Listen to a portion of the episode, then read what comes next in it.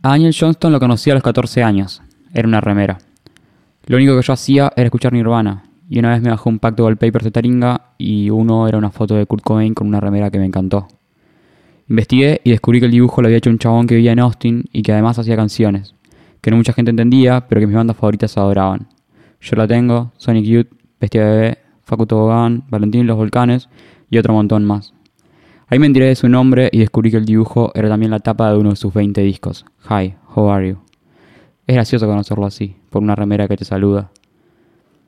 Daniel Johnston era eso, un incomprendido y un genio, pero también una remera que te saluda. Siempre fue más grande que mi viejo, pero más chico que mi abuelo, y así todo, siempre quise ser su amigo y darle un abrazo.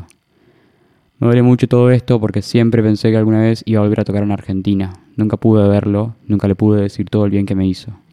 Fue y siempre va a ser mi perdedor favorito porque entre todo el éxito había un montón de desgracia, de tristeza, esquizofrenia y depresión. Pero estaba también la honestidad y la ternura para hablar de todo eso, para entender o enfrentarse a la mierda de la vida. Si no es ser valiente, pararse en un escenario aunque te haga temblar al borde de tener un ataque de pánico, puede meterse su idea de valentía en el orto.